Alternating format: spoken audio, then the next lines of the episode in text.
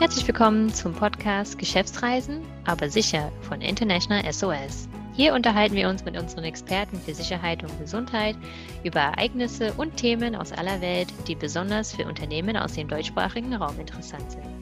Dieser Podcast richtet sich an Personalverantwortliche, Travel Manager und all diejenigen, die sich mit Dienstreisen und betrieblich bedingten Auslandsaufenthalten beschäftigen. Mein Name ist Alicia Wiggins und heute darf ich als Experten begrüßen Martin Bauer, unser Regional Security Manager für Deutschland und Österreich. Hallo Alicia. Sowie unser Mediziner Dr. Stefan Esser, Regional Medical Director für Zentraleuropa. Guten Tag zusammen. Impfstoffe gegen Covid-19 wurden in einem noch nie dagewesenen Tempo entwickelt. Mehrere Länder haben mit der Impfung vorrangiger Gruppen begonnen und weitere werden in den kommenden Monaten folgen. Fast alle Länder sind dabei, Impfstoffe zu beschaffen, zu genehmigen und seine Verteilung und Verabreichung zu planen und umzusetzen.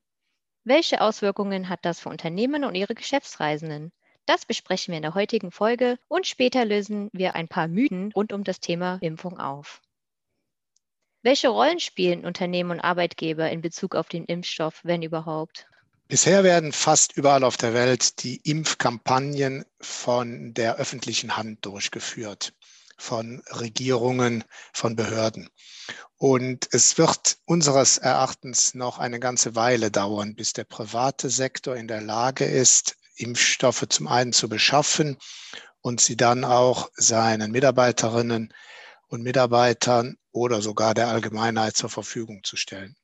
Das kann sich ändern, sobald mehr Menschen geimpft sind und hängt natürlich auch von den einzelnen Ländern ab. Es kann sich auch ändern, wenn sich die Situation entspannt, wenn mehr Impfstoff als derzeit zur Verfügung steht. In den Ländern, in denen der private Sektor im Gesundheitswesen eine wichtige Rolle spielt, kann es durchaus sein, dass der private Sektor dann auch bei der Verteilung der Impfstoffe wichtiger werden wird. Und an der Stelle kommen dann die Unternehmen und deren Rolle natürlich ins Spiel. Also im Rahmen ihrer Fürsorgepflicht gegenüber den Mitarbeitern sehen wir Unternehmen vor allem im Bereich der Kommunikation Unternehmen können die internen Kommunikationskanäle nutzen und das Thema Impfung bei ihren Mitarbeitern adressieren mit dem Ziel, wissenschaftliche Erkenntnisse und Fakten leicht verständlich zu vermitteln. Dazu zählen Informationen zur Sicherheit des Impfstoffes, aber auch die Tatsache, dass Mitarbeiter auch nach der Impfung noch eine Maske tragen müssen. Unternehmen könnten also eine größere Rolle spielen um Mitarbeitern den Zugang zur Impfung gegen Covid-19 zu ermöglichen, ähnlich wie es bei der saisonalen Grippe angesehen ist. Wie ist die Situation in der Dachregion? Könnten Unternehmen Impfstoffe für ihre Mitarbeiter bereitstellen? Derzeit vermutlich nicht. Nach unserem heutigen Kenntnisstand haben privatwirtschaftliche Organisationen, also Firmen, Unternehmen, derzeit keinen Zugang zu den Covid-Impfstoffen außerhalb der staatlichen nationalen Prozesse. Weltweit gelten ja Impfstoffe als medizinische Therapeutika und unterliegen damit den nationalen Vorschriften, sowohl für die Einfuhr als auch für die Verwendung.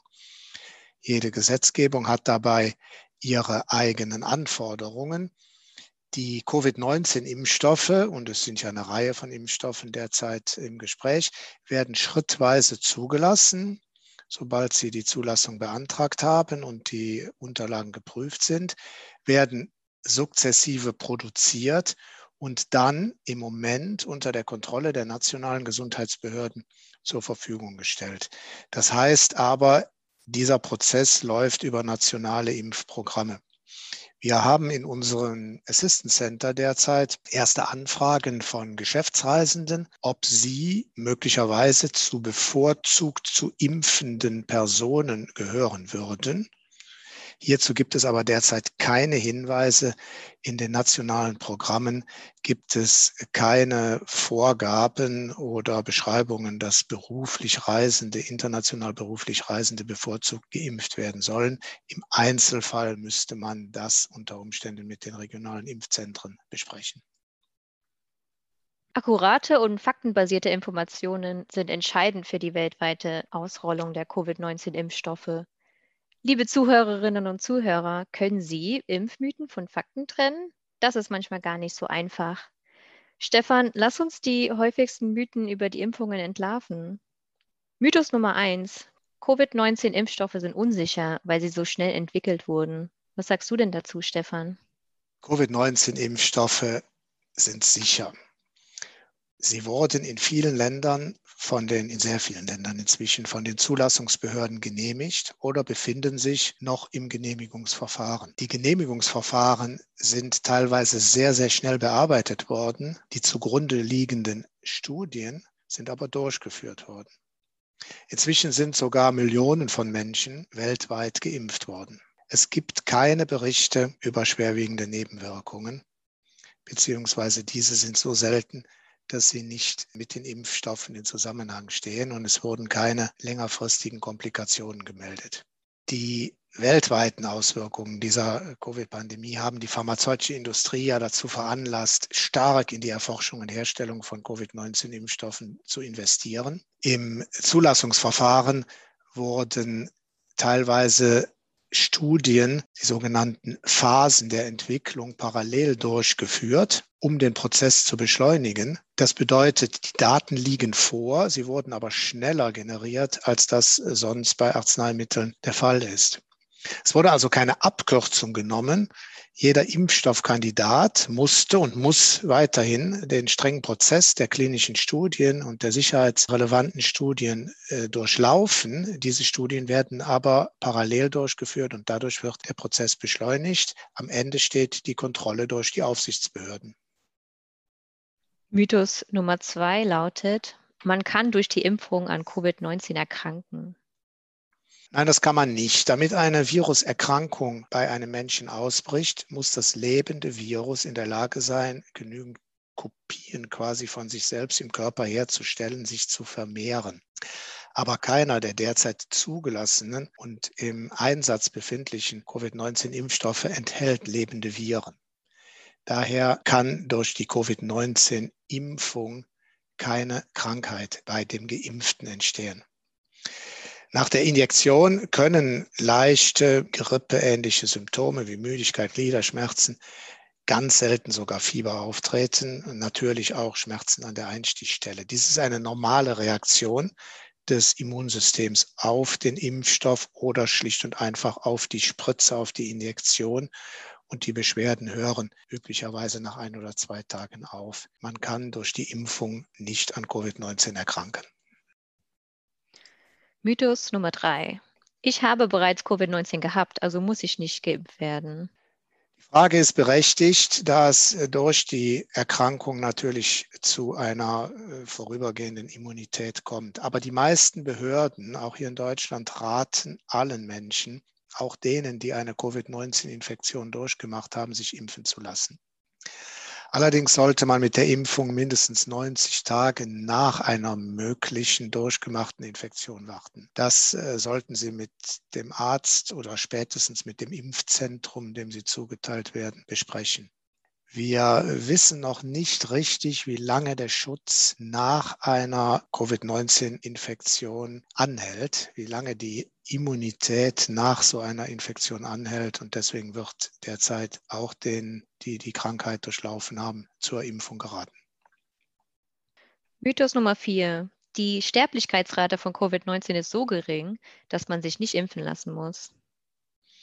Selbst wenn die Sterblichkeitsrate gering ist, werden schlicht und einfach Millionen Menschen infiziert und die Chance ist dann doch am Ende nicht so gering, schwer zu erkranken oder gar zu sterben. Außerdem schützen sie natürlich sich selbst, ihre Familie, Kollegen, die Gemeinde. Jeder, der nicht krank ist, der selbst nicht krank wird, reduziert das Risiko, andere zu infizieren. Sie reduzieren so das Risiko einer schweren Infektion und eines Krankenhausaufenthaltes. Menschen, die geimpft sind, übertragen die Krankheit nach allem, was wir wissen, seltener, wenn überhaupt. Wenn die Mehrheit der Bevölkerung geimpft ist, schützt dies die Gemeinschaft, einschließlich der Schwachen, schützt das Gesundheitssystem und schützt diejenigen, die aus medizinischen Gründen nicht geimpft werden können. Die Impfung ist und bleibt freiwillig, aber wir empfehlen allen, für die es medizinisch möglich ist, sich impfen zu lassen. Mythos Nummer 5 wäre, nach der Impfung ist das Tragen von Masken und Social Distancing, also Abstand halten zu anderen, nicht erforderlich. Formal gelten die Auflagen und Bestimmungen für alle. Die Impfung ist wirksam und die Geimpften sind mit ganz hoher Wahrscheinlichkeit geschützt. Aber die Vorsichtsmaßnahmen, insbesondere auch die behördlich veranlassten Vorsichtsmaßnahmen, gelten weiterhin für alle. Masken tragen, Abstand halten und Hygienemaßnahmen einhalten besteht weiterhin auch für die Geimpften. Kommen wir nun zum letzten Mythos. Covid-19-Impfstoffe sind gegen die neuen Varianten nicht wirksam. Das wird sehr genau beobachtet. Bislang sind die Hersteller und die Forscher überzeugt, dass die derzeit aktuellen Impfstoffe, die zugelassenen und die im Zulassungsverfahren befindlichen Impfstoffe wirksam sind. Sollte eine Änderung des Impfstoffs erforderlich sein, können die Impfstoffe unterschiedlich je nach Art des Impfstoffes mehr oder weniger schnell an die neuen Stämme angepasst werden.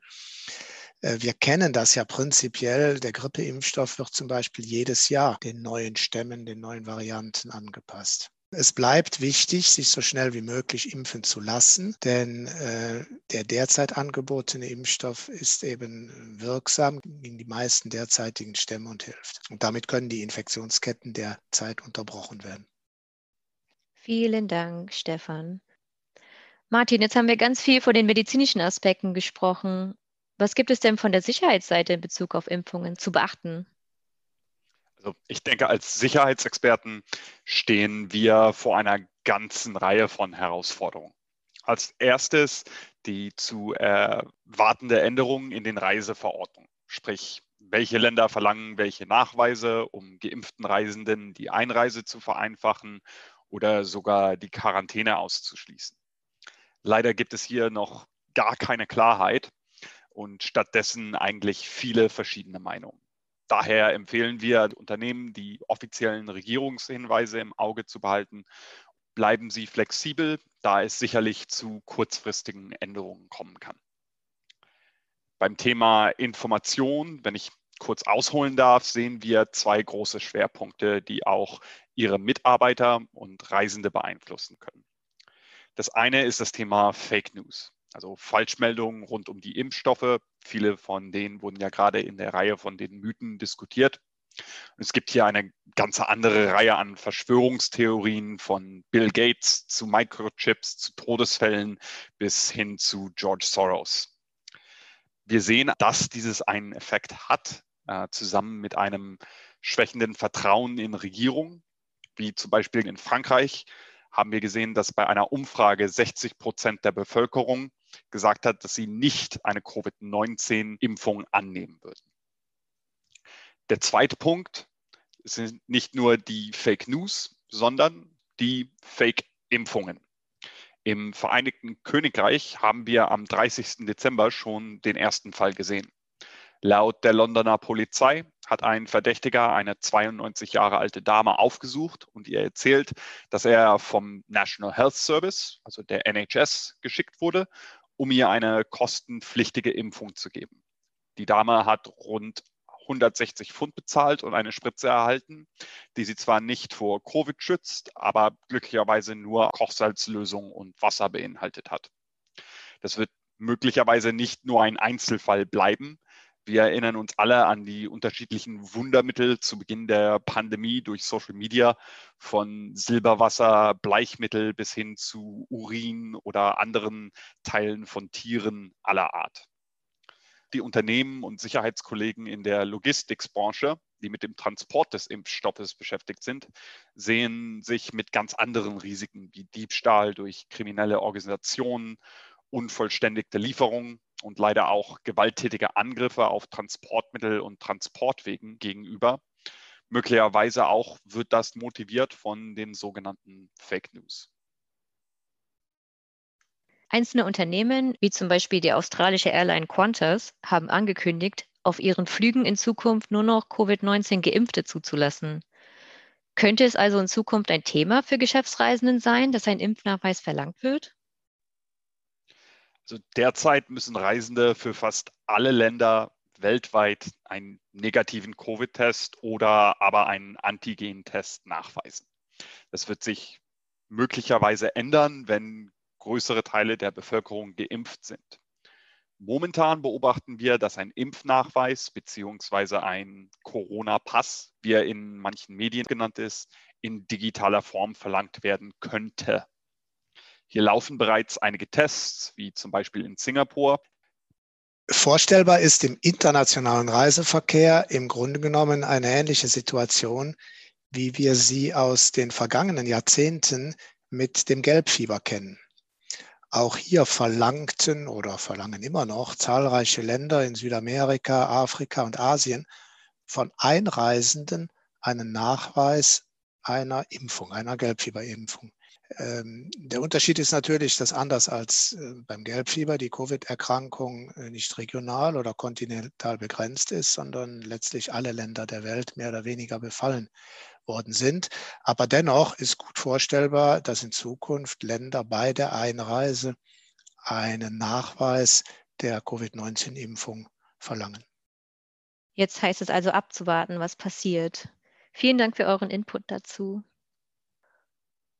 International SOS betreut Unternehmen und deren Mitarbeiter weltweit, darunter auch zahlreiche Unternehmen aus dem deutschsprachigen Raum, von DAX 30 bis hin zum Mittelstand.